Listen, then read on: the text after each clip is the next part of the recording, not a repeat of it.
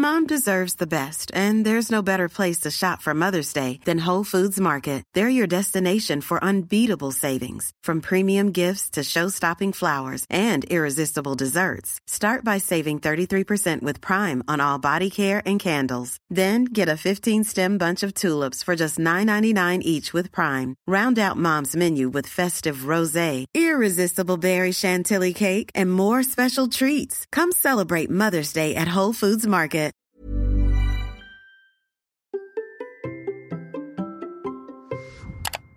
Et si nous pouvions tous devenir des champions? C'est ce dont nous allons parler avec mon invité du jour. Allez, c'est parti. Bonjour, bonjour, c'est Bertrand, bienvenue dans Kilomètre 42, le podcast dans lequel nous parlons de sport, de course à pied, de mouvement, du plaisir de bouger et des défis que nous pouvons nous lancer. Et mon invité du jour est vraiment un adepte des défis Attention, accrochez-vous bien. Triathlon, Ironman, tentative d'enduroman, dont nous avons déjà parlé dans l'épisode avec. Et pourtant, il y a une dizaine d'années, Arnaud de Mester était un vrai hamster. Il ne faisait plus de sport, tournait dans sa roue, rempli de boulot. Et puis, lors d'une soirée arrosée, il s'est inscrit à une course de vélo. À partir de là, tout s'est enchaîné. Arnaud a aussi la particularité de créer ses propres défis, comme le 666 dont il va nous parler. Dans cet épisode, nous en parler de son parcours, de ses défis, de comment il s'est entouré de sponsors, d'une équipe, de son mental, de comment il crée oui, ses propres défis, comment il se lance dans de nouvelles aventures, comme par exemple l'aventure dont il va se lancer dans quelques mois maintenant. Et attention, accrochez-vous bien car Arnaud pourrait bien vous convaincre de vous lancer vous aussi dans des défis complètement fous. Avant de vous laisser avec Arnaud, je voudrais d'abord vous dire merci. Merci d'abord de partager si nombreux le podcast sur euh, Instagram, sur Twitter avec le hashtag KM42podcast et mon nom, at Bertrand Soulier. J'adore voir hein, où vous écoutez le podcast, comment vous l'écoutez, comment vous réagissez aux différents épisodes. Merci aussi à ceux qui soutiennent le podcast par Patreon qui soutiennent finalement plus que le podcast, mais aussi mon rêve à moi de devenir sportif pro à ma manière, champion du monde de mon monde. Vous rentrez alors dans les coulisses avec mon journal d'entraînement, le podcast privé qui donne tous les détails sur mes entraînements, sur mon état d'esprit, sur les épisodes en avance aussi, et surtout les épisodes sans la pub. Puis merci aussi à tous ceux qui ont rejoint le Hamster Zoning Club, le club bienveillant pour nous entraider à réussir nos défis. Il est temps maintenant pour moi de fermer ma bouche pour nous embarquer dans les défis endiablés d'Arnaud. Bonjour Arnaud. Bonjour. Comment vas-tu? Mais écoute, euh, je vais très bien. J'ai découvert ce matin 5 cm de neige à Bruxelles, donc euh, très heureux de voir ce changement de climat. Euh, alors, j'allais me dire, parce que comme ça, quand je préparais un petit peu tout à l'heure, je regardais, je me disais, ces 5 cm de neige, ils sont quoi pour le sportif que tu es? C'est c'est sympa, c'est un défi, ça m'embête un peu, c'est quoi? Comment tu les vois? Moi, ce n'est que du bonheur. Euh, je suis quelqu'un, je préfère travailler dans la difficulté que dans, dans l'aisance. Donc, euh, quand je vois de la neige, ben, je me voilà, je, euh, je vais m'adapter. Euh, de toute façon, c'est beaucoup plus beau avec de la neige que sans neige. Donc, euh, voilà, c'est un point positif. Il fait frais, c'est un point positif. voilà, il y, a, il y, a, un peu moins de monde en forêt. Ceux qui sont en forêt quand il y a de la neige, bah, c'est des gens un peu motivés. Euh, voilà, euh, je nourris un peu plus mes oiseaux dans mon jardin parce qu'ils ont faim. Voilà, non, je trouve ça très positif. Euh, alors rien qu'en disant ça, déjà, je pense que les gens ont cerné un petit peu quand tu dis que tu nourris de la difficulté.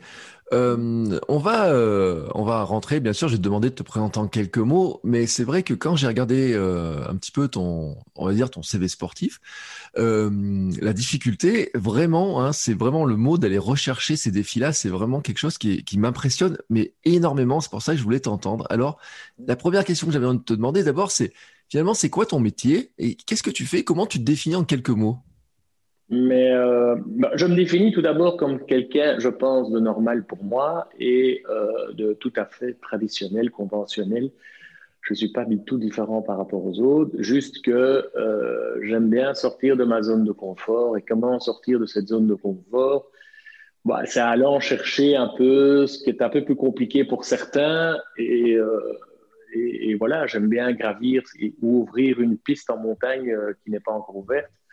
Euh, voilà, professionnellement, je suis event manager euh, et community manager euh, dans, voilà, dans ce qui est l'événementiel qui est complètement à l'arrêt aujourd'hui. Et, et j'ai toujours créé des événements où on me disait ouf, non, oublie, ça, ça existe déjà. Ou bien ouf, non, oublie, ça n'intéresse pas grand monde. Ou bien ouf, oublie, tu vas pas trouver de sponsoring. Et chaque fois, quand les gens me disent ça va être compliqué pour toi. Mais moi, je me disais, bah, ça peut être compliqué pour eux, mais pourquoi ce serait compliqué pour moi si j'ai la solution? Donc, je pense que j'ai toujours un peu gravi ce qui était difficile à gravir professionnellement. Et, suite à cela, ben, je l'ai transféré dans, le sport où, euh, bah où il y avait des choses un peu plus compliquées, je me disais, bah, c'est compliqué pour certains, mais si je m'entraîne, pourquoi ce serait compliqué? Et donc voilà, c'est comme ça que j'ai commencé. Oui, alors on va quand même préciser ce que c'est que la notion de compliqué, euh, ce qui va apparaître vraiment comme étant très compliqué pour beaucoup, beaucoup de monde. Euh, quand on, on, liste un petit peu les défis, alors d'ailleurs, il y en a tellement, je ne sais pas par quel défi, comment tu est-ce qu'il y en a qui tient plus à cœur? Comment tu, vois un peu les choses par rapport à ton parcours? Est-ce qu'il y a un, élément, un, de tes défis qui est plus important ou qui tient plus à cœur qu'un autre? Mais je ne sais pas s'il y en a des plus importants que d'autres. Euh, il y a des cadres qui sont différents, comme l'Islande, c'est un cadre qui m'a énormément parlé. La Manche, c'est un cadre qui m'a énormément parlé. Ça me parle parce que c'est des cadres dans lesquels on n'a pas du tout l'habitude de, naviguer. Mais euh, à chaque période, bah, c'est sûr, quand j'ai commencé à faire des triathlons, bah, c'est mon plus beau souvenir parce que c'était euh, bah, l'Everest du sport, entre guillemets. Donc voilà, parce que j'étais peu habitué, j'avais mon seuil de douleur n'était pas encore du tout travaillé, donc euh, j'étais vite, euh, comme tout le monde, à, peiner. Bah, c'était un bon souvenir. Et puis, puis quand il y a eu des Ironman, ben, c'était un bon souvenir. Et puis quand il y a eu des doubles Ironman, ben, c'était des bons souvenirs. Et puis chaque fois que ça a évolué dans les distances et, tout ça, j'ai augmenté la difficulté euh, atmosphérique du climat. Et puis de la situation, puis on augmente chaque fois un peu plus son seuil de douleur et son seuil de, en dehors de sa zone de, confort. Donc oui, euh, à chaque moment à son plaisir. Voilà. Je ne vais pas dire que, comme au cinéma, l'acteur va toujours dire euh, mon plus beau film, c'était le dernier. Euh, moi, pas. Moi, c'était ma première course au Luxembourg à Echternach. Voilà, j'avais quasi pas dormi de la nuit. Je me suis amusé comme un fou. Je, voilà, c'était un terrible souvenir, comme à Abu Dhabi ou voilà, j'arrive un peu dans tous les pays. Chaque, chaque triathlon a sa particularité. Euh, voilà, un jour, je peux partir à côté de Frédéric Van Lier, qui a été champion du monde de triathlon.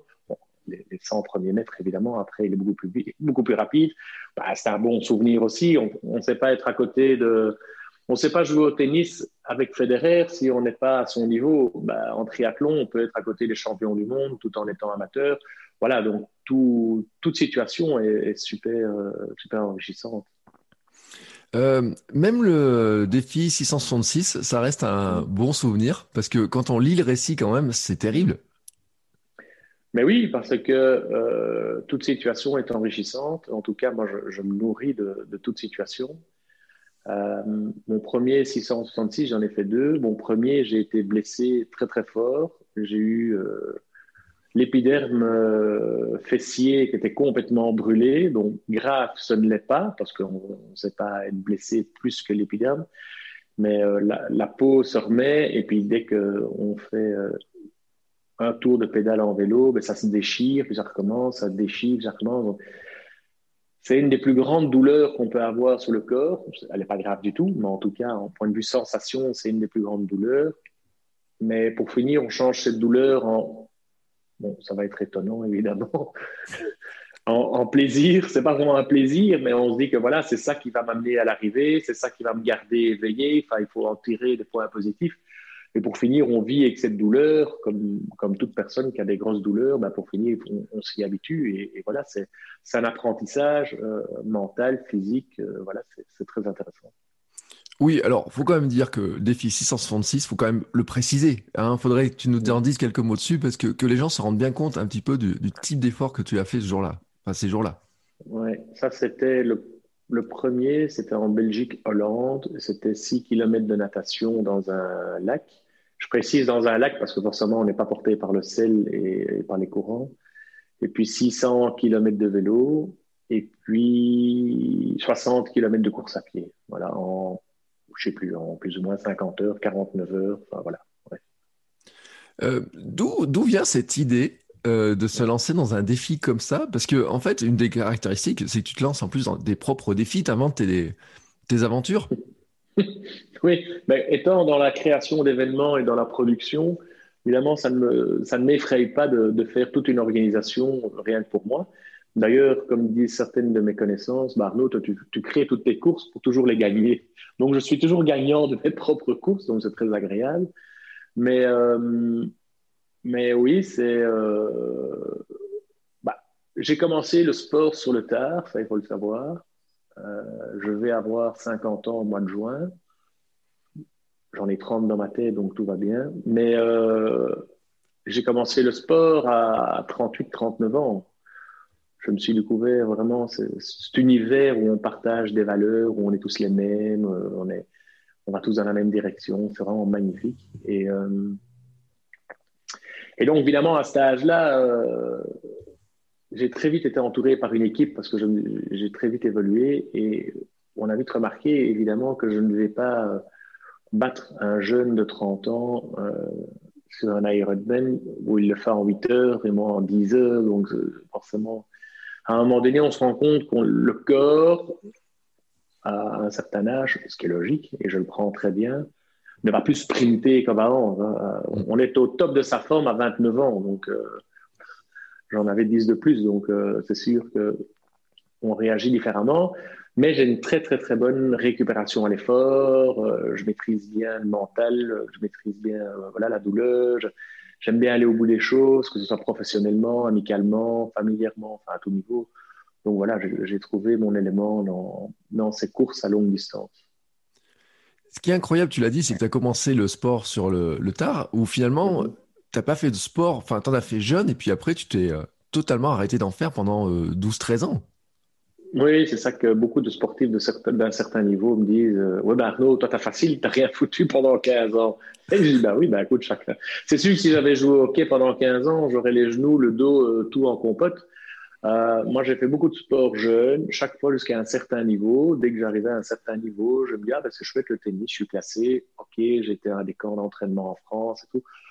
Voilà, je sais jouer. Ah, ben j'aimerais bien, euh, je sais pas, ben, je, monter à cheval et puis j'allais monter à cheval, je débourrais des chevaux, euh, je, faisais euh, du dressage. Et puis je me dis, bon, ben, c'est chouette, c'est pas mal. Euh, est-ce que je ferais pas la natation et puis, puis voilà. Et puis je changeais un peu. J'ai fait du golf où j'ai eu un certain classement. Et puis voilà, j'aimais bien. Et puis, puis je sais pas.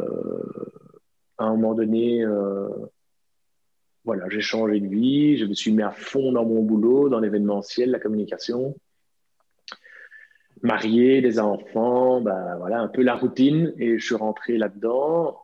Et je pensais que c'était ça la vie. J'ai fait ça pendant 15 ans. Et puis, en fait, je me suis vite rendu compte que j'étais pas dans mon élément. Enfin, vite, il a fallu 15 ans. Mais euh, voilà, que j'étais pas vraiment dans mon élément. Donc, j'ai fait volte-face. J'ai tout rechangé et je me suis mis à fond dans ce que j'aime. C'est euh, incroyable. Alors, en plus, alors, ce qui est, euh, ce qui est, enfin, amusant. Enfin, c'est vrai que l'anecdote est amusante, c'est cette histoire de la première course à vélo. Quand on, euh, j'ai lu ça l'autre jour, j'ai dit c'est quand même fou parce que finalement ça bascule sur pas grand chose cette histoire de retrouver une, vie sportive. Mm. Oui, effectivement, c'est vrai que ça me fait rire. Par toute, toute, toute ma vie me fait rire, donc il n'y a, pas de souci. Mais euh, c'est vrai qu'un soir, j'étais, au fait, pour la petite anecdote, j'étais à une soirée et l'alcool aidant, on raconte beaucoup de bêtises et on se lance dans pas mal de challenges. Et euh, j'ai un copain qui me dit ah, Tiens, tu veux pas aller faire une course en vélo dans une semaine? Il y a, une chouette course. Euh, ça vous dit rien, mais Knock, c'est la côte belge, jusqu'au West-Pelard, c'est une région. Et euh, je lui dis Ah, ben oui, bonne idée, bonne idée, on va bien s'amuser. Et donc, je rentre chez moi et le lendemain matin, je me réveille. Je me dis Qu'est-ce que tu as été dire comme bêtise la veille? Et en plus, j'ai pas de vélo de course. Ben, j'avais rien, j'étais pas sportif. Donc, été chez un ami qui, à qui j'ai demandé son vélo. Et été comme dans les films américains, dans une espèce de, de cottage, euh, cabane en bois dans le fond de son jardin. Il me dit ah, J'ai un terrible vélo. Il m'a sorti un vélo en acier euh, avec des câbles qui sortent dans tous les sens, plus de chambre à air, un vélo Eddy Merckx, le bon gros vélo. Moi, je pensais que c'était tout à fait normal comme vélo. Donc, j'ai été le faire réparer euh, dans un magasin près de chez moi. Le type m'a tout de suite proposé si je voulais pas acheter un vélo d'occasion et je lui dis non, non, non, non, j'ai une course dans une semaine. Donc, gros mytho aux yeux du vendeur. Il s'est dit, c'est quoi ce type qui vient avec un vieux vélo complètement foutu et qui dit qu'il a une course dans une semaine? Mais j'avais envie d'aller au bout des choses et donc j'ai réparé ce vélo qui m'a coûté le prix d'un vélo d'occasion. Donc mon copain a fait une bonne affaire. Je lui ai rendu un vélo en état de marche. Et me voilà au départ de cette course. Mais moi, j'y connaissais rien du tout. C'était une course de 140 km. C'était, on s'entend bien, des, des, des, amateurs plus plus. C'était pas du tout des professionnels. professionnels. Et donc, me voilà au départ de cette course avec des motards devant, derrière, les routes fermées. Enfin, moi, j'étais très heureux de rouler en vélo. Et je pars comme une flèche et je me dis, tiens, ces gens, ils savent pas très bien rouler en vélo. Ils restent derrière en peloton. Forcément, ils, s'économisaient. Eux ont dû se dire, le type de vent, c'est un dieu du vélo et il s'amuse avec un vieux vélo, ou bien euh, c'est quelqu'un qui, qui, va bientôt souffrir. Et effectivement, en une fois, ce peloton dans une montée m'a rattrapé et resté à la même vitesse. Et euh, moi, j'ai glissé vers l'arrière du peloton et puis j'ai glissé complètement à la fin. Et, évidemment, je suis arrivé tout dernier de cette course, pas avant-dernier. Dernier, dernier, dernier. D'ailleurs, ils étaient déjà en train de manger et boire quand je suis arrivé en début de soirée. Mais au moins, je suis arrivé au bout. C'est vrai que j'ai tiré, tiré fort sur la corde, mais j'y suis arrivé. Et, je me suis dit, bah, c'est pas mal pour une première fois faire 140 km de vélo, euh, n'ayant jamais roulé en vélo de ma vie. Euh, je me suis dit, bon, bah, tiens, ça, c'est un, petit challenge que je viens de me, me créer sans vraiment le réaliser. Hmm. C'est drôle parce que tout le monde redoute, euh, enfin beaucoup on redoute d'arriver le dernier d'une course. Et toi, finalement, tu en as vu quelque chose qui était une, une incroyable motivation? Ben oui, c'était génial parce que forcément, j'ai fait l'idiot les 20 premiers kilomètres. Les 30 premiers, bon, j'étais déjà à l'arrière. Et puis, j'ai dû mettre des objectifs, des échelons, euh, comme on gravait une montagne, comme je, souvent euh, l'image, c'est, bah voilà, il faut, allez, j'arrive à 50. OK, 50, j'ai fait. Bon, allez, il faut que j'arrive à 75. OK, j'y suis. Bon, maintenant, palier des 100 km. Allez, allons s'amuser, allons jusqu'à 100 km, voir comment, qu'est-ce qui se passe derrière ces 100 km. Boum, je suis arrivé à, à, à 100 km. Et puis, et puis, je me suis dit, bon, ben, là, je suis mort.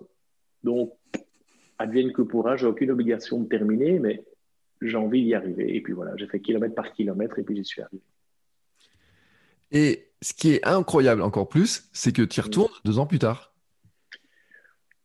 Oui, j'y retourne avec une autre motivation, c'est que je suis arrivé tout à fait dernier, je suis retourné au magasin et j'ai dit, vous m'aviez proposé un vélo d'occasion, vous pouvez me le montrer Et j'ai dit au gars, c'est amusant, c'est vraiment le même prix que j'ai fait la réparation, je crois que c'était plus ou moins 500 euros. Donc j'ai racheté un vélo euh, d'occasion euh, assez rudimentaire à 500 euros. Et je me suis entraîné comme un fou. J'ai fait un demi-Ironman en Suisse, à Zurich, et puis j'ai fait quelques, quelques triathlons. Et cette course, effectivement, je suis retourné. Euh, l'année d'après, je n'étais pas encore prêt, parce que je me suis dit, je, vais me retrouver au milieu, et ça, ça ne m'intéresse pas. Et alors, j'ai beaucoup travaillé sur moi-même, et, et ouais, j'ai gagné cette course après deux ans. Ouais. J'étais assez heureux, et, en plus, loin devant. Donc, euh, mais j'insiste, c'était des cyclistes amateurs plus. Hein. C'était pas euh, j'étais pas euh, contre les grands cyclistes du Tour de France, hein, qu'on s'entende bien. Restons ouais, non, mais, je veux dire, même à niveau amateur, euh, gagner une course, c'est pas si fréquent que ça, surtout quand on a fini euh, dernier juste deux ans avant. C'est, je trouve que c'est vraiment incroyable et surtout que c'est de se dire comme ça, tu te donnais, tu t'es dit, je vais, je vais me donner les moyens de c'est quoi C'est pas une revanche? C'est comment tu t'abordes ça en fait? Tu dis euh, dire Non, mais j'étais pas prêt. J'étais pas prêt l'année la, la, suivante. J'étais pas prêt parce que forcément, euh, en un an, on s'est pas évolué comme un fou en vélo. Après, je me suis dit bon, voilà, je suis prêt, euh, mais j'ai pas été sous, sous un esprit de revanche, certainement pas. Euh, je m'étais dit bon, voilà, là, je suis bon, je suis prêt. Euh, voilà, qu'est-ce que je vaux C'est comme un, cheval de course. À un moment donné, il s'entraîne, il s'entraîne, et à un moment donné, on le met au milieu d'une course pour voir qu'est-ce qu'il vaut par rapport aux autres. Peut-être qu'il s'entraîne, il est très bon, mais comment il va réagir par rapport euh, euh à l'ambiance, euh, à l'atmosphère. Euh, voilà, au sein d'une course, c'est pas comme quand on s'entraîne. voilà, en, montagne ou n'importe où. Euh, voilà, c'est une autre atmosphère. Donc, je m'étais dit, bon, ben, je vais refaire cette course pour voir un peu où j'en suis. Mais là, quand j'étais dedans, ben, j'étais beaucoup plus à l'aise quand on a démarré. Là, j'ai senti que j'étais complètement à l'aise. C'était plus comme un imbécile non plus à partir comme une flèche. Je me suis économisé. Donc, la stratégie était évidemment complètement différente. Et puis, à un moment donné, on s'est mis sur un peloton de 3 euh, devant. On a quitté le peloton à l'arrière. Donc, on a fait des relais à 3. Et puis, à sais plus moi, à 10, 10 km, 10, 8 km de l'arrivée, bah, on a dit, bah, on se lâche et advienne que pourra, bonne chance. Et, voilà. Et là, et là, et là j'ai mis le paquet, je savais même plus respirer, je. J'ai mis le paquet et j'avais une très belle distance devant. Et voilà, je, je, je suis arrivé premier. voilà, c'était rigolo. Évidemment, les autres euh, râlaient parce qu'ils se souvenaient de moi de deux ans avant. Et, euh, c'était assez rigolo de voir ça. C'est que certains disaient euh, Oui, mais nous, on est tombés. et voilà. Bah, les gens se trouvaient des excuses parce que j'avais gagné. Et là, ça m'a fait beaucoup rire parce que je me suis dit Tiens, c'est quand même des asticots. Voilà, c'est comme en, rallye ou, ou, en n'importe quelle course. Bah forcément, s'il y en a qui abandonnent, il y en a d'autres qui passent devant. c'est la loi, c'est le jeu. Donc, donc je trouvais ça amusant comme comme situation. Voilà. Oui, et c'est, euh, moi je trouve ça fascinant quand même d'arriver à se dire que euh, finalement à 39 ans tu fais pas sport, tu prends le vélo comme ça un jour par euh, une espèce de, bravade alcoolisée et que deux ans plus tard quand même tu gagnes la course en ayant fait donc tu as dit des triathlons, un demi Ironman, etc. Mmh mmh c'est, c'est, tu t'es jeté à fond dans, dans le sport à ce moment-là?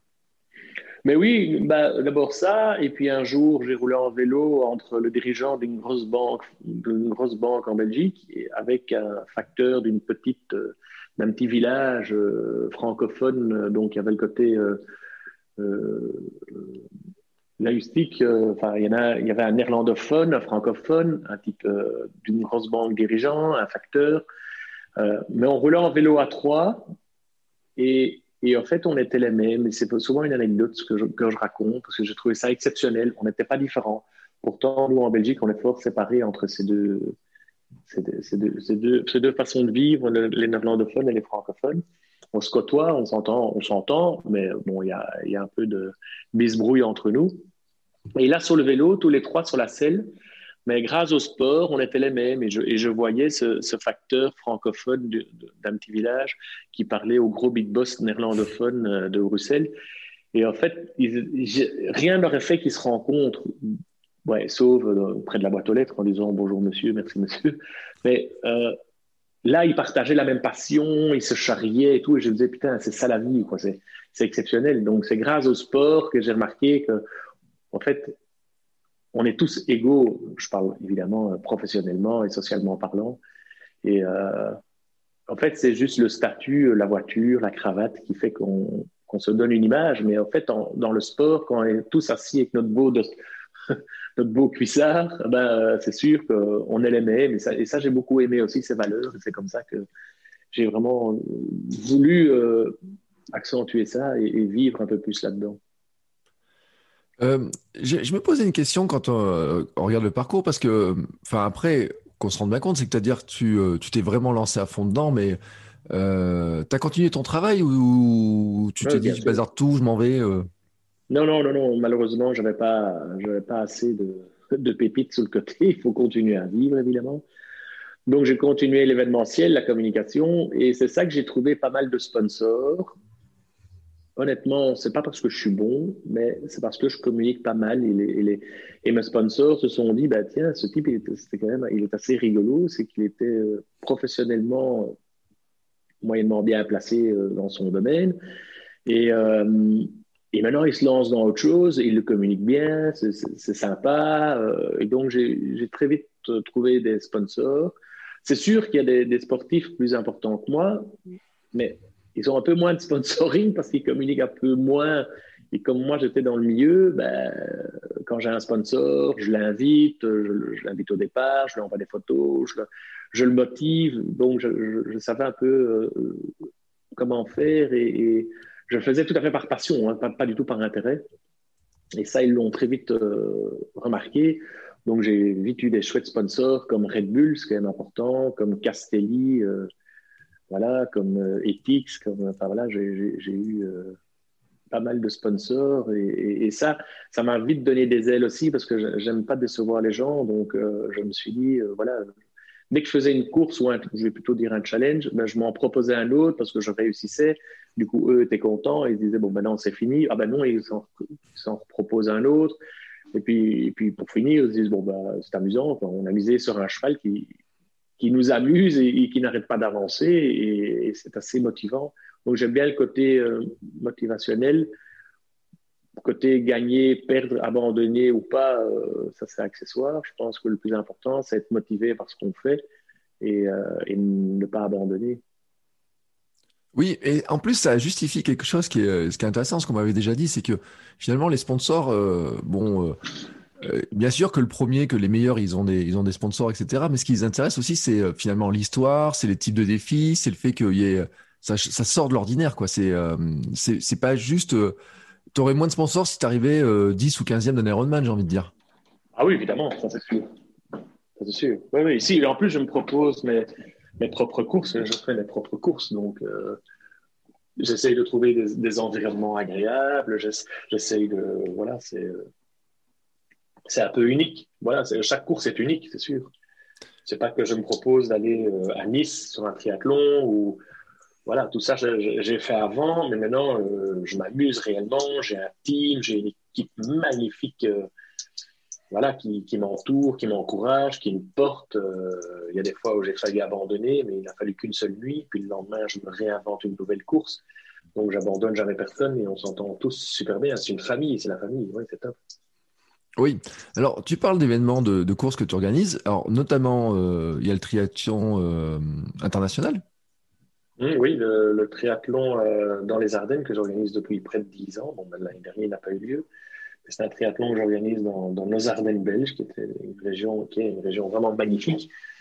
Et on, passait même sur le circuit de Spa-Francorchamps, qui est le plus beau circuit du monde en Formule 1.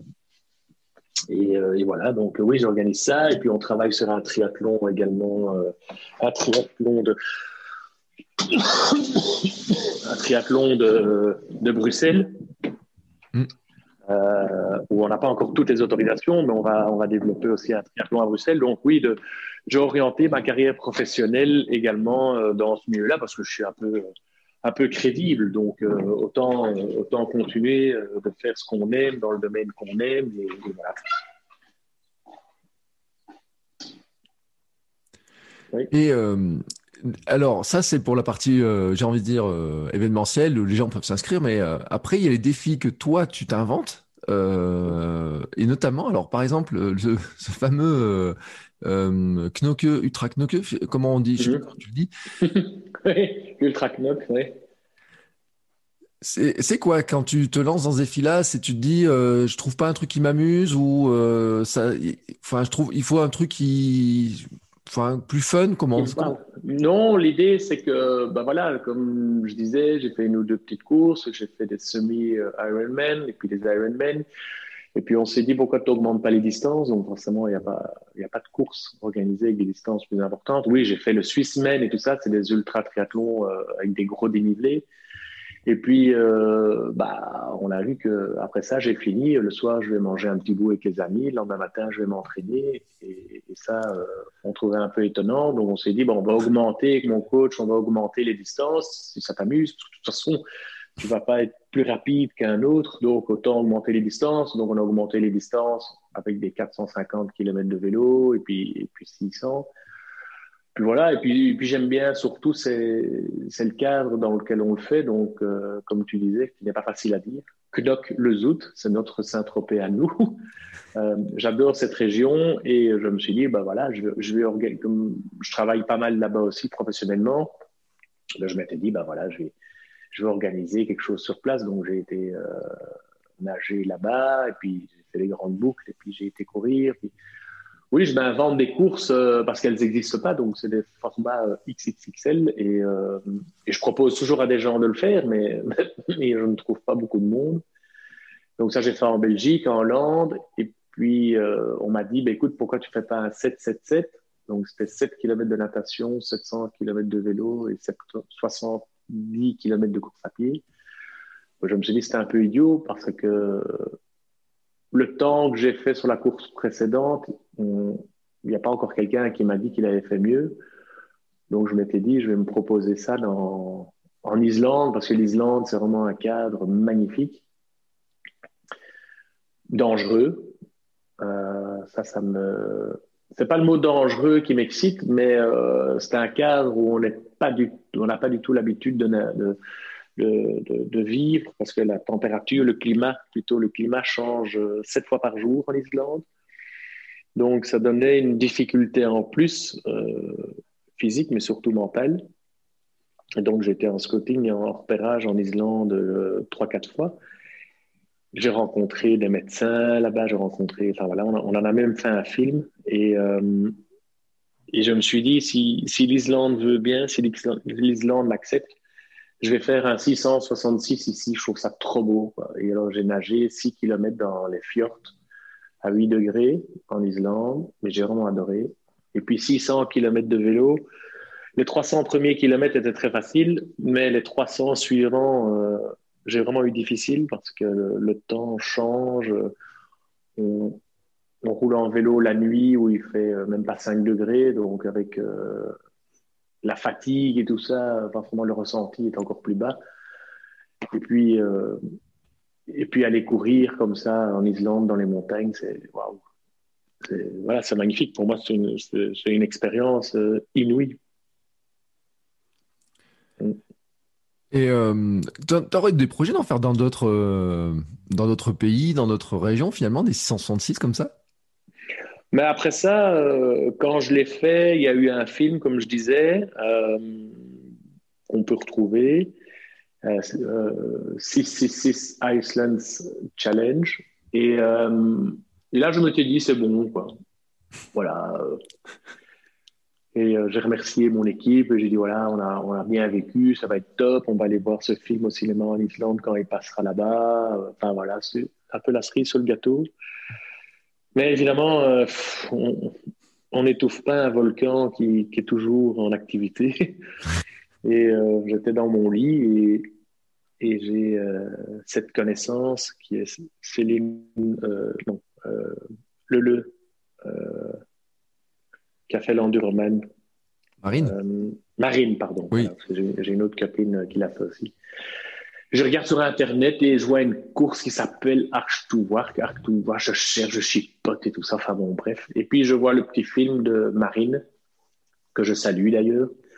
Euh, je vois le petit film de Marine et euh, je me dis, putain, celle-là, euh, c'est quand même top ce qu'elle fait. Et je sais pas, je, je, me vois un peu en elle avec sa grand-mère à Calais, en train de discuter, enfin, à faire un peu son day to day. Je, trouvais que c'était un peu le même que le mien. Donc, merci Marine. Et puis, j'ai regardé le site internet et puis il était marqué solo, relais. Et puis, je sais pas ce qui m'a pris en 30 secondes, j'ai réfléchi. Et j'ai cliqué, je me suis inscrit à tout en 30 secondes. Clic, clic, clic, clic, clic, clic, clic, j'ai tout rempli pour faire ça en, en, solo. Et puis j'ai rappelé mon coach, Marc Delpierre, le lendemain, et je lui ai dit, écoute, euh, est-ce que tu connais la course euh, Arch to Arc, l'enduroman Et il me dit, oui, tu vas la faire. Bah, j'ai dit, comment tu sais? Et il me dit, bah, c'est pas très dur, si tu m'appelles... Euh, un samedi matin pour me dire est-ce que je connais telle course, c'est que tu t'es inscrit, je te connais. Et je dis, tu veux bien m'accompagner? Et il m'a dit, on va en discuter, mais euh, voilà, on va en discuter. Et alors, on en a discuté et on a mis ça en place. Et, euh, je, suis parti pour m'entraîner pour l'enduroman quand je pensais que c'était, quand je pensais que ça allait se calmer. Oui, alors il faut le dire, c'est que euh, l'enduroman, c'était, euh, t'as pas pu le finir en fait, hein. Mais l'idée, c'est une, enfin voilà, je, je me suis fortement entraîné, je suis parti à l'étranger, c'était vraiment un peu comme un militaire parce que c'était mm. très compliqué comme course. Donc j'ai dû courir 145 km. Euh, en fait, j'ai tout eu contre moi. Mais quand je dis ça, on a l'impression que je me plains, mais ça ne me dérange pas du tout, mais c'est l'effet. C'est que je devais faire ça en septembre, il y a deux ans. Mais le dernier participant de l'Enduroman, mais il a fait tellement mauvais avec la manche et tout ça, les courants, le climat, enfin tout, il y avait des, il y avait des, des petites tempêtes, le, le, vent était très mauvais. Donc, Edgar aide l'organisateur, me dit on va attendre. Donc, le 15 septembre, je vais partir le 20 septembre, puis le 20 septembre, le 30 septembre, et puis le 30 septembre, début octobre, et puis le 10 octobre, puis le 15 octobre. Et puis, il m'a dit on va abandonner, es beaucoup trop loin dans l'année, l'eau est trop froide, les courants sont plus très bons. Et là, je lui ai dit non, non, je ne me suis pas entraîné depuis un an pour euh, postposer la course. Et puis, euh, comme dit mon coach, c'était très difficile à gérer parce que c'est comme si un type va aux Jeux Olympiques, il doit faire le lancement du javelot et on lui dit non, c'est pas le 15 septembre, c'est le 20, mm. c'est pas le 20, c'est le 30. Et en fait, il faut tout postposer, les entraînements, le mental, l'équipe, enfin, tout est difficile parce qu'on postpose, postpose, postpose. Mais moi, j'étais euh, advienne que pourra, mais je le fais. Donc, il m'a dit, OK, à tes risques et périls, OK. Et pour finir, j'ai pris le départ, je pense, autour du 20 octobre. Donc, forcément, le temps est devenu vraiment exécrable. Donc, j'ai fait toute la course à pied euh, sous un temps, mais dantesque, vraiment euh, une pluie pas possible. Là où je devais courir sur le bord de route où il y avait des petits chemins, la nature avait repris ses droits.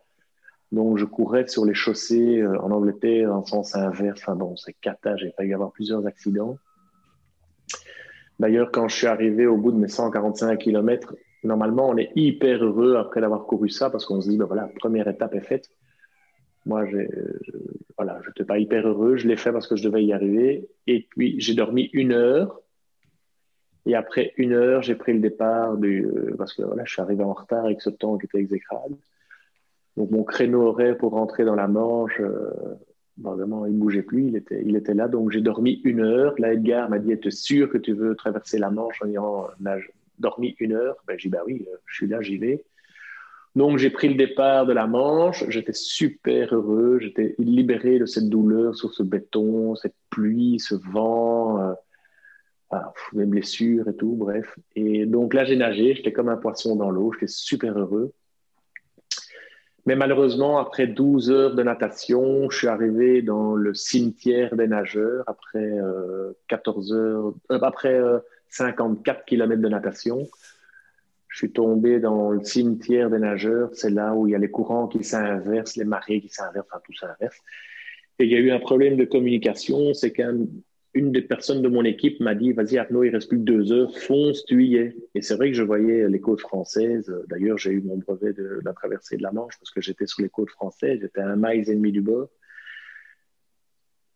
Mais en fait, non, j'y suis jamais arrivé. Pourtant, j'ai bu des Red Bull, j'ai bu, euh, j'ai mangé des gels euh, énergétiques et tout, vraiment pour, pour faire ma dernière ligne droite, foncer, foncer. Mais voilà, plus assez de force de sortir de ce cimetière des nageurs. Et là, Edgar est venu sur le bord du bateau et m'a dit Écoute, Arnaud, il reste 9 heures de natation pour, euh, pour passer cet endroit. Et là, j'ai quand même je suis un peu casse-cou, mais je suis pas idiot.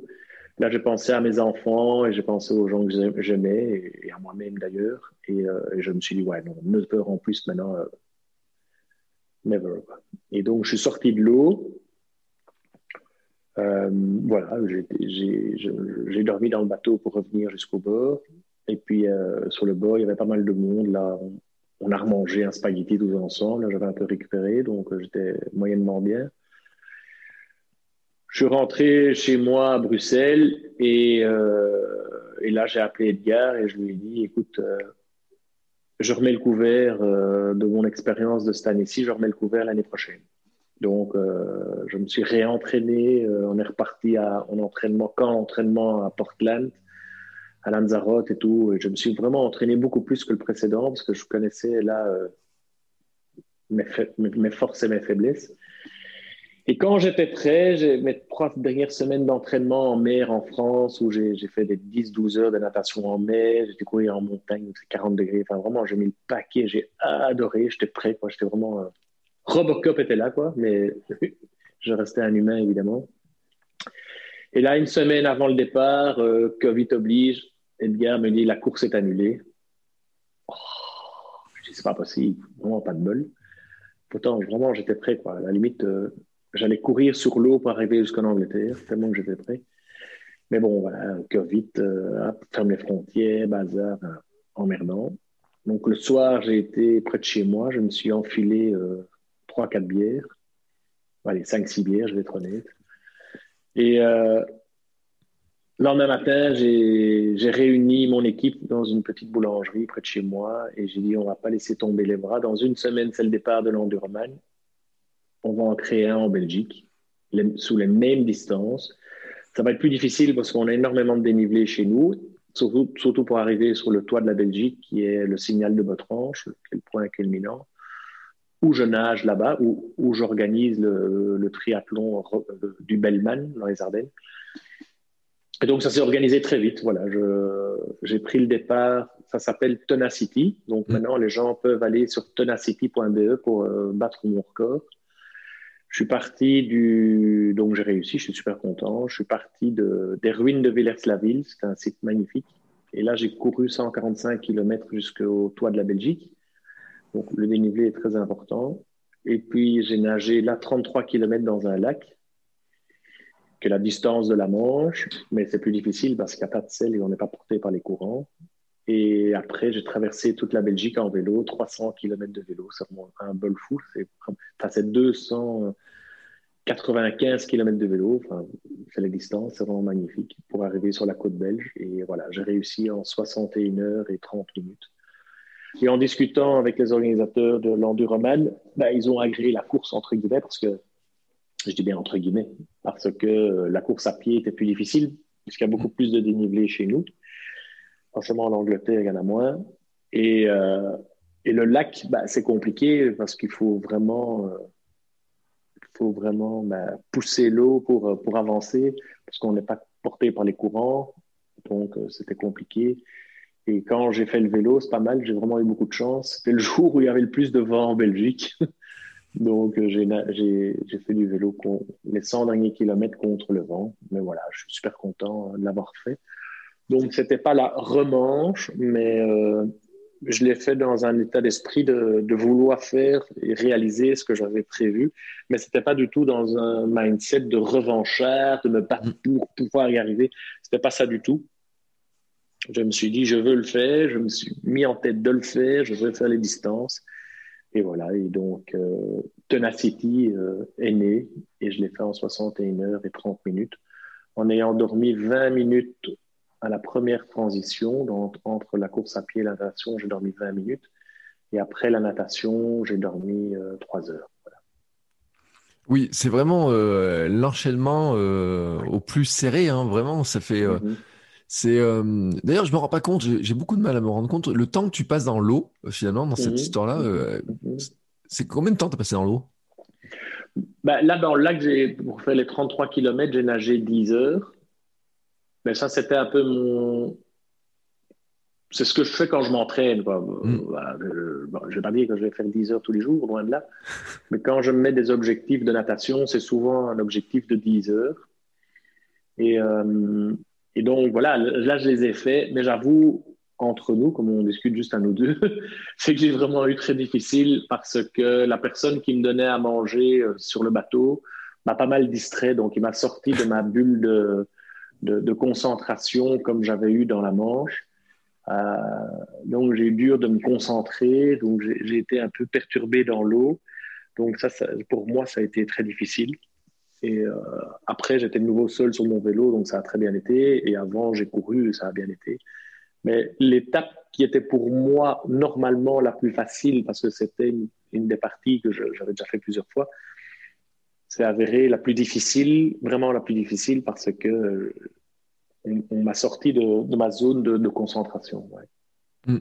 C'est intéressant cette zone de concentration. Euh, finalement, comment tu, tu les, comment tu euh, comment tu as découvert cette zone, j'ai envie de dire? Comment... C'est quelque chose que tu as travaillé? Oui, oui, bien sûr. Donc, j'ai un coach mental qui est Marc Dalpierre, chez Mentalifit, qui est assez connu. C'est des gens assez pros. Il s'entraînait, il a entraîné avant la joueuse de tennis de chez nous qui a été championne du monde. Il s'occupe des forces spéciales. Il s'occupe Donc, pour dire, je, dis ça pas, pas, pour moi, loin de là, mais pour dire que le mental a, a, une force exceptionnelle. Euh, d'ailleurs, à mon niveau, au petit niveau, je dis bien. Euh, le mental est à 70% et le physique est à 30%. Donc, euh, on travaille très fort ça au quotidien, quasi tous les jours. Et euh, c'est le mental qui nous amène là où on veut arriver. Évidemment, on, peut s'entraîner physiquement, ça c'est sûr, parce que forcément, si, je ne m'entraîne pas physiquement, forcément, c'est le béaba.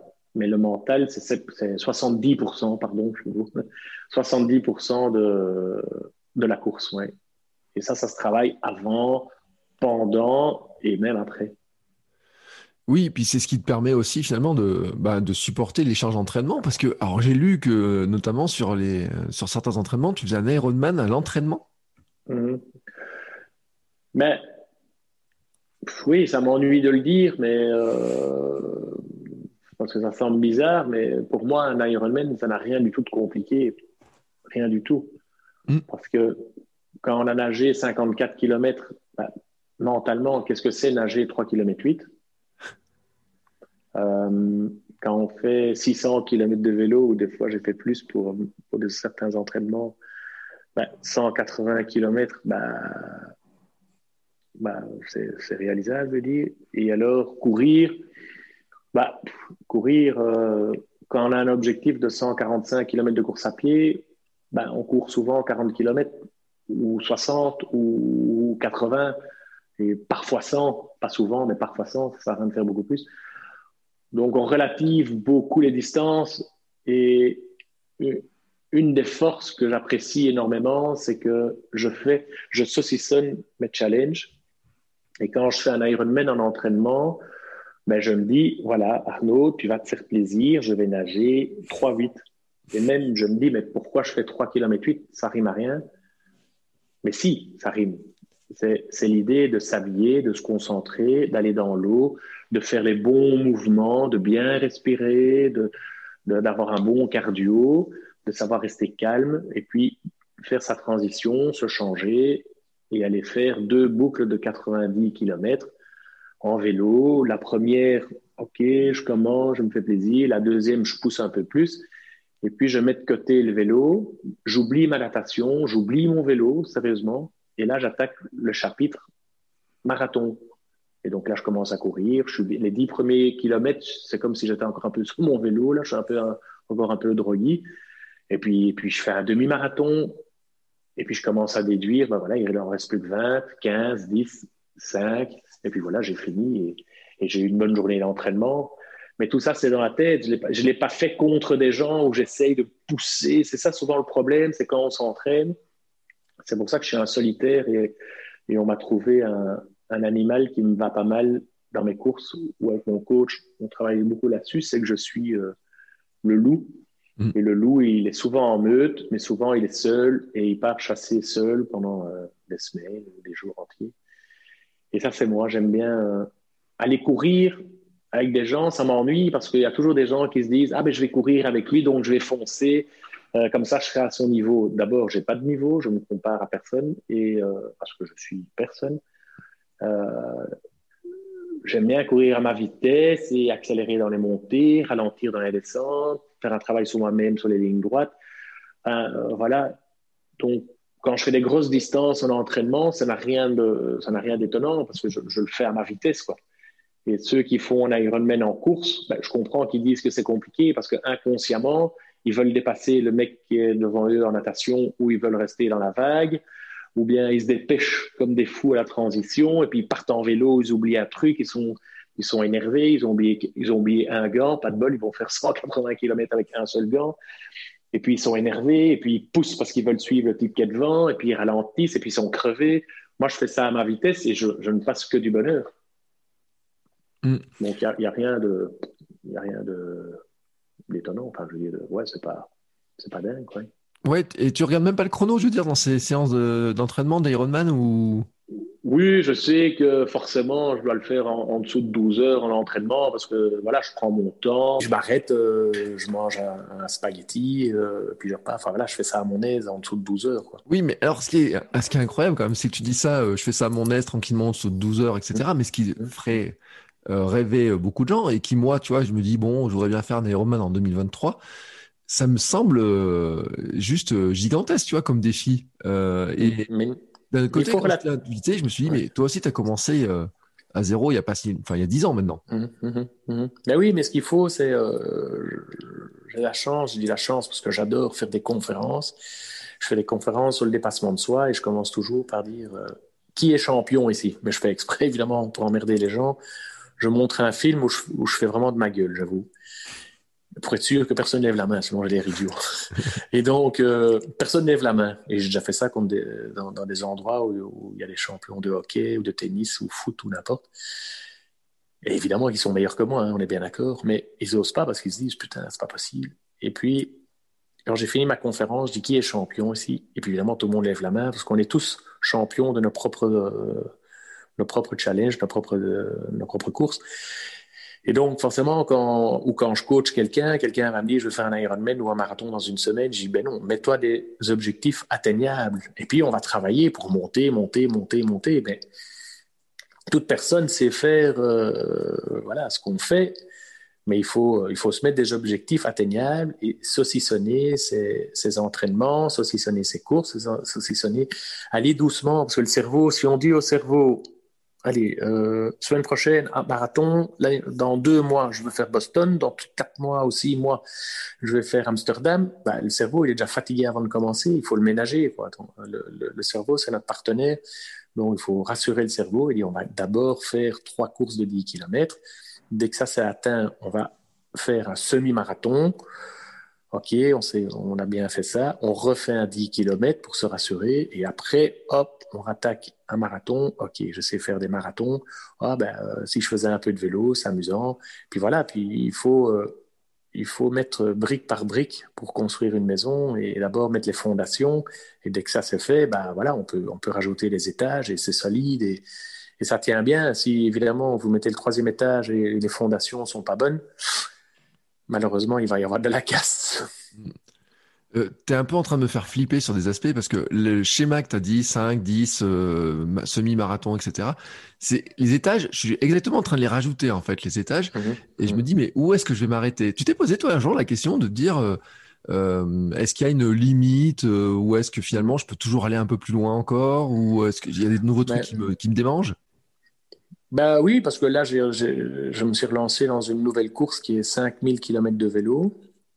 Euh, c'est, euh, je me dis, bah, c'est sûr que c'est beaucoup, mais je m'en fous des 5000. Je pense pas aux 5000. Je, je, pense surtout maintenant à, mes entraînements. Je dois tout faire pour, euh, pour bien faire mes entraînements. Donc ça, c'est ma base. Je pense pas au quatrième étage qui sera sans doute la finish line, mais voilà, là, je suis complètement dans mes fondations. Je travaille mon mental, euh, je travaille mon planning d'entraînement. Je, monte très fort en intensité à certains moments.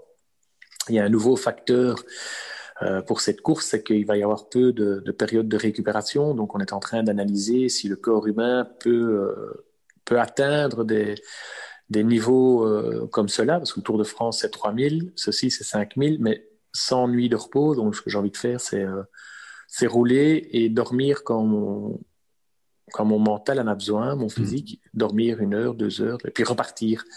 Mais je devrais calculer également, c'est la récupération cardiaque, évidemment, euh, parce que mon mental peut très bien aller plus vite et tenir plus longtemps que mon cœur. Donc, il ne faut pas que mon cœur lâche, lâche évidemment. Mm. Donc, on va maintenant en période d'entraînement. Euh, ce mois-ci, je vais faire un samedi matin, dimanche soir en vélo, quasi non-stop pour, euh, pour voir un peu mon niveau cardiaque, l'oxygène dans le sang. Là, on part dans d'autres recherches et dans d'autres euh, dans sphères qui, qui m'intéressent parce que je suis curieux, j'ai envie de voir, mais je suis très très bien entouré, donc je vais pas faire l'idiot seul, ça de mon côté, et puis euh, voilà. Mais on est réellement en train de regarder, on va faire des prises de sang, on va analyser, on va voir est-ce que c'est réalisable ou pas. Parce que j'ai pas envie de faire ça avec un, un, un vélo all-road, euh, dormir 12 heures, euh, faire le lendemain 200-300 km, dormir 12 heures, faire 200-300 km, dormir 12 heures. Ça, ça m'excite moins, j'appelle ça le, le côté euh, un peu plus tourisme, mais, mm. c'est magnifique quand même. moi, j'ai envie de faire plus dans le mode, voilà, un faire un, un temps. Ben, il faut faire un temps dans des conditions, évidemment, où c'est réalisable.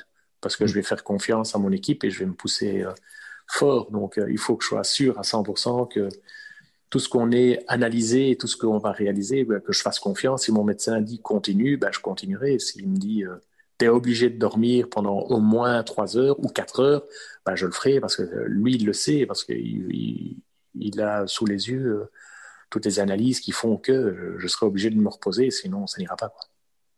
Oui, alors euh, d'ailleurs sur ton site, euh, sur ta page Instagram, hein, euh, je mhm. mettrai le lien bien sûr dans les notes, on voit que tu as fait un test, tu marques en grande forme. c'est le genre de suivi que tu as avec la, on voit la puissance, fréquence max, max 157, mhm. fréquence cardiaque max 157. c'est le genre de, de, test que tu fais régulièrement, que tu recommandes aussi d'ailleurs de faire, j'imagine, pour ce genre de quand on se lance mais, défi. Mais oui, il faut pas, il faut pas être idiot. Même les sportifs d'un certain niveau que je coach euh, je les oblige à faire des prises de sang et des tests cardiaques. Parce que déjà, monsieur et madame tout le monde, ça devrait, je dis bien, ça devrait être obligé. Comme ça, on voit au moins nos carences. Ça peut être possible que quelqu'un dise, ah, moi, je dors pas très bien euh, au quotidien, ou je suis un peu stressé, ou je me sens un peu faible, ou je pas, ou, j'ai le tournis, ou j'ai la tête qui tourne. Bah, forcément, les gens, euh, ils vivent au quotidien, ils mangent ce qu'ils pensent bien manger tous les jours mais peut-être qu'ils sont en manque de fer, de calcium, d'oméga 3, de, soleil, enfin j'en sais rien. Donc je, trouve que, et en plus, quand on pousse un peu le, corps, point de vue sportif, bah, évidemment, faire une analyse sanguine et voir, ah, il manque absolument ça. En plus, comme tu es sportif, tu vas puiser dedans. Donc, forcément, tu as tes gencives qui saignent un peu, ou tu as un peu mal de tête, ou, euh, ou tu as un peu mal par-ci par-là. Donc, il faut faire une prise de sang, je trouve c'est important. Et, euh, et alors, le test cardiaque, évidemment, est hyper important parce que euh, le, le, cardio, bah, ce serait con de, de s'arrêter au milieu d'une course juste parce qu'on a une artère ou une chose de boucher.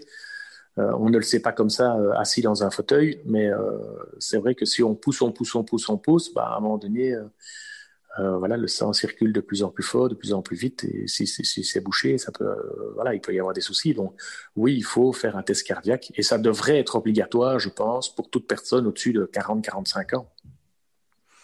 Euh, quand tu quand on parle de stage là et tout et que tu regardes un petit peu, tu repenses à ta vie de avant d'être sportif, cette, cette, période de 15 ans où tu faisais plus du tout de sport, tu, enfin, qu'est-ce que tu t'en dis finalement de cette époque?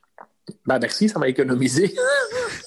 Donc, j'ai été, j'ai été dans, une, dans une boule de glace pendant 15 ans, dans, dans, un, dans, un bac, et on, m'a réveillé en grande forme. Bah, c'est ce qu'ils disent. J'ai, fait dernièrement, euh, enfin dernièrement, il y, a, il y a quelques mois, un 12 heures de vélo d'intérieur, où chaque heure, j'avais un sportif qui pédalait à mes côtés. Mmh. Donc, c'était assez sympa. J'ai eu un gars qui a fait 15 fois Paris-Dakar. J'ai eu euh, Paul Belmondo, euh, votre ami français, qui, qui, roule très, très bien en vélo. J'ai eu le champion du monde de, de hockey. J'ai eu tous des pilotes, enfin, tous des grands sportifs. Donc, c'était très gai. Donc, chaque heure, je, je roulais avec un sportif. Et euh, ils disaient tous, euh, putain, c'est waouh, qu'est-ce que tu fais, quoi? Nous, on est déjà morts sur ce vélo de, de speeding pendant une heure. Et toi, tu fais ça pendant 12 heures. Et alors, c'est vrai qu'ils il disait, c'est vrai que c'était très drôle, il disait, euh, bah oui, forcément, toi, tu t'es économisé pendant 15 ans, t'as rien foutu pendant 15 ans, donc forcément qu'il est temps que, que tu te réveilles. Donc euh, oui, je pense que ça a joué de...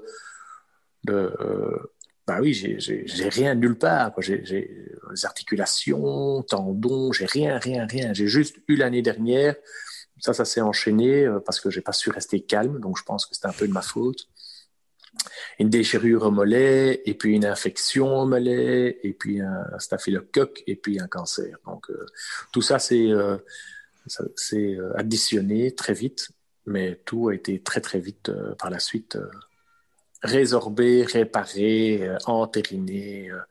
maintenant, je suis un, nouvel homme, et voilà, je suis très content. Oui, alors tu, dis ça quand même avec une simplicité parce que tu, tu finis par dire un cancer dessus.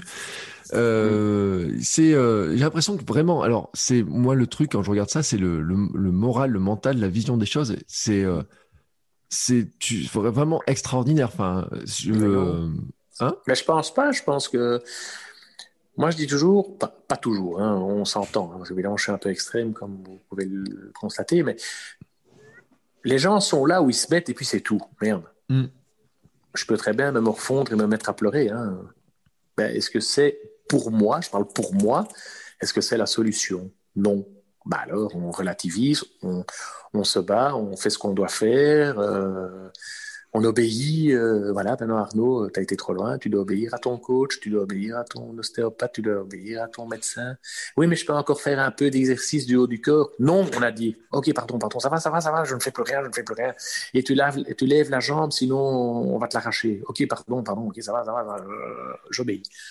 Et voilà, il faut, voilà, j'aurais pu très bien pleurer, m'énerver, euh, voilà, enfin, j'en sais rien. Ceux qui ont des burn-out et des choses comme ça, euh, c'est des gens qui restent dans leur boulot parce qu'ils veulent absolument y rester, parce que c'est quand même plus facile, c'est à côté de chez soi, mais en même temps, c'est difficile.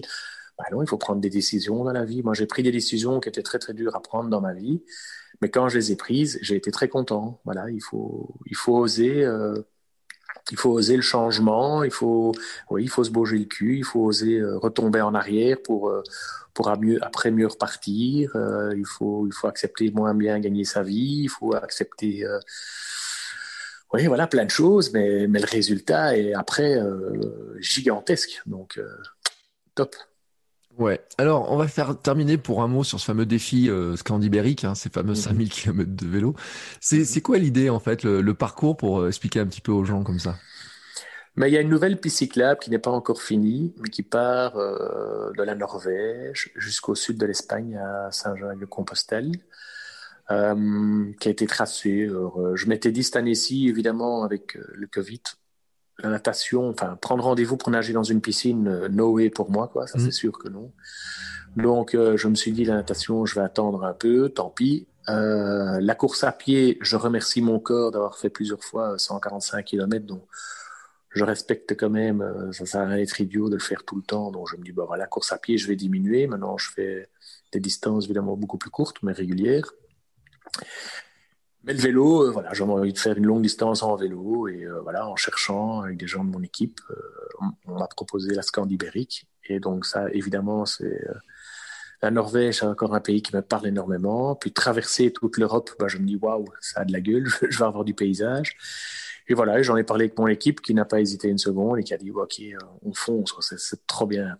Et alors, euh, voilà, j'en ai beaucoup parlé avec Marc Delpierre, mon coach, et euh, voilà, il voulait être certain que ce soit pas un bête challenge qui prenne place sur les, triathlons extrêmes. Et j'ai donné un sens à cette course, et puis on est en train de voir pour pour calculer la qualité de l'air à travers l'Europe, donc ça va donner un sens à ma course.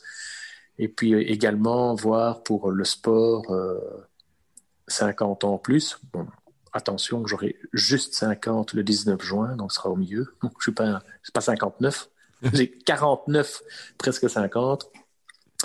Et, euh, et, voilà, voir un peu euh, la résistance du corps face à, face au, voilà, à l'effort fourni, quoi. Euh, J'avais un dernier mot quand même parce que euh, une dernière question, c'est comment on voit ton entourage, notamment la famille, parce que j'imagine le nombre des heures d'entraînement, le, le tout ce qu'il y a à faire pour arriver à préparer ces choses-là. Et il y en a qui vont se dire mais comment tu fais pour pour tout gérer? Comment tes journées font 24 heures forcément, donc à un moment donné, on se demande un peu tous comment ça, comment on s'organise. Mais en plus, je vais dormir tôt, donc euh, mes journées sont, sont bien remplies. Mais, euh, mais non, mais il faut s'organiser. Euh, malheureusement, parce que pour moi, c'est un échec, évidemment. Je ne suis pas l'homme le plus heureux du monde de ce côté-là. C'est que voilà, je suis, je suis séparé, donc c'est sûr que c'est quelque chose que quand on se marie et quand on demande d'être unis pour la vie, bah, à un moment donné, on est séparé, donc on n'est plus unis. Donc pour moi, ça c'est un échec de ma vie. Tout le reste, c'est pas des échecs, c'est des apprentissages. Ici, je ne peux pas appeler ça un apprentissage. Donc, euh, mes deux enfants sont ma priorité, ça c'est sûr. Donc, quand je les ai, euh, j'essaye euh, de m'entraîner quand ils sont à l'école et quand je vais les chercher, ben, je m'occupe d'eux et je passe des moments familiaux avec eux très importants. Quand j'ai pas mes enfants une semaine sur deux, évidemment, ça me laisse du temps pour avoir des entraînements plus importants et plus tardifs. Donc, ça, c'est une bonne chose. Et à côté de ça, ben, je m'entraîne beaucoup. Je me lève tôt le matin. Euh, par exemple, tous les week-ends, évidemment, je m'entraîne. Mais je me lève tôt le matin et j'essaie d'être rentré vers euh, midi, une heure. Et puis, je vais encore courir une fois le soir. Mais c'est pas dérangeant. J'essaie de faire en sorte que euh, ça ne dérange pas mon entourage, que je sois pas un égoïste à partir à 11 heures du matin et revenir à 5 heures du soir.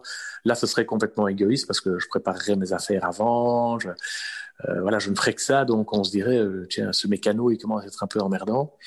Ici, non, moi, je prépare mes affaires à mon aise le soir, euh, avant d'aller dormir, quand j'emmerde personne. Le matin, je me lève tôt, vers 5-6 heures du matin, voilà, tout le monde dort, donc j'emmerde personne. Donc j'essaie d'être discret de ce côté-là. j'ai pas une médaille ou une coupe chez moi, j'ai pas une photo voilà, je, c'est quelque chose que je fais pour moi. Si je voulais faire ça pour les autres, je serais aux Jeux Olympiques en train de me battre contre les autres. Ici, c'est quelque chose que je fais pour moi et euh, si je peux le transmettre pour la passion et pour euh, et, voilà pour certaines valeurs, je le fais, mais euh, je ne le fais pas pour pour la galerie. Eh ben, merci beaucoup en tout cas pour cette vision des choses et ces conseils. c'est moi vraiment quand j'ai découvert ton parcours et puis ces, ces choses-là, je me suis dit c'est c'est incroyable et, et en même temps, enfin je veux dire la progression de d'avoir arrêté le sport et puis qui parle tellement à mon parcours et puis mmh. aux auditeurs. Euh, J'avais vraiment envie de, de, savoir comment on est. J'étais passé de, de cette étape finalement où il n'y a pas de sport à devenir euh, comme ça. De rien à beaucoup. oui, et je sais pas comment le qualifier en plus. C'est pour ça parce que euh, ultra athlète, je sais pas quel était le mot qu'on pouvait euh, qu'on pouvait définir, mais je trouve ça extraordinaire. Euh, on va finir, je ne sais pas si tu as un mantra, une, petite pensée, une petite philosophie particulière qu'on pourrait rajouter qui, qui te fait avancer, qui te, ou tu te rappelles quand c'est un peu compliqué, je ne sais pas. Hum, bah, y a, y a, je pense qu'il y a beaucoup, il y a beaucoup, il y a beaucoup. Euh, la chose la plus importante, évidemment, c'est être heureux. Euh, parce que quand on est heureux, ben, le, le bonheur est contagieux, donc on est dans une sphère positive. Donc être heureux et puis et puis quand on croit à quelque chose, il faut surtout ne jamais abandonner, quoi. Ténacité. C'est pour ça que j'ai appelé cette dernière course euh, que j'ai réussi, la tenacity.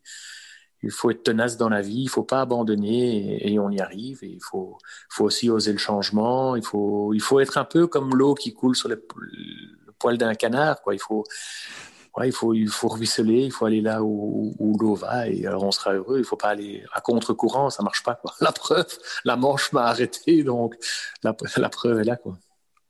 Eh ben, merci beaucoup. Alors, on va redonner. Euh, alors, Tenacity, il y a un site internet. Hein, c'est là où on suit un peu l'ensemble de, de tes aventures.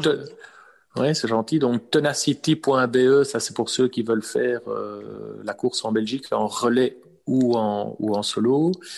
Il y a le Bellman.be qui est le triathlon dans les Ardennes et on verra si Bruxelles aura lieu avec ce Covid et autres. Et alors on peut suivre ma page si jamais et surtout me poser des questions. J'aime bien, l'interactivité. Euh, ma page Instagram Arnaud de Meester, tout en un mot, et, et Facebook, mais voilà.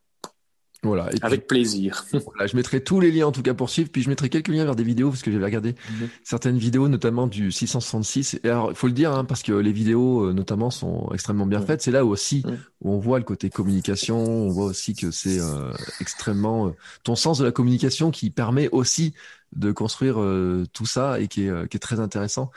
Euh, bah, merci en tout cas beaucoup, beaucoup, beaucoup pour le temps passé avec nous, pour tous ces, euh, ces conseils. Bah, merci à toi, merci. Euh, J'ai nul doute qu'il y a des gens qui seront euh, intrigués de savoir euh, comment, bah, d'avoir des conseils, parce que je sais en plus mhm. qu'il y en a qui écoutent et qui veulent se lancer dans des défis aussi, mhm. et, et qui se demandent bien comment on peut s'y prendre, hein, et qui verront aussi, parce qu'il y a des récits.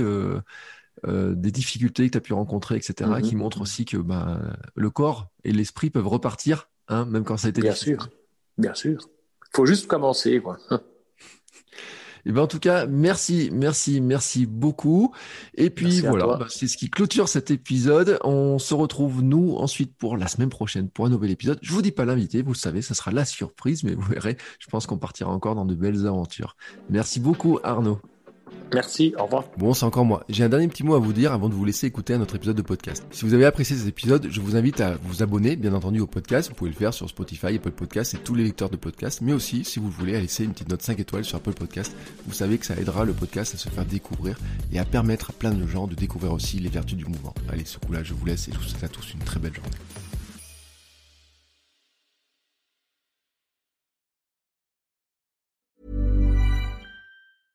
Imagine the softest sheets you've ever felt. Now imagine them getting even softer over time. That's what you'll feel with Bowl and Branch's organic cotton sheets. In a recent customer survey, 96% replied that Bowl and Branch sheets get softer with every wash. Start getting your best night's sleep in these sheets that get softer and softer for years to come. Try their sheets with a 30-night guarantee. Plus, get 15% off your first order at bowlandbranch.com. Code BUTTERY. Exclusions apply. See site for details.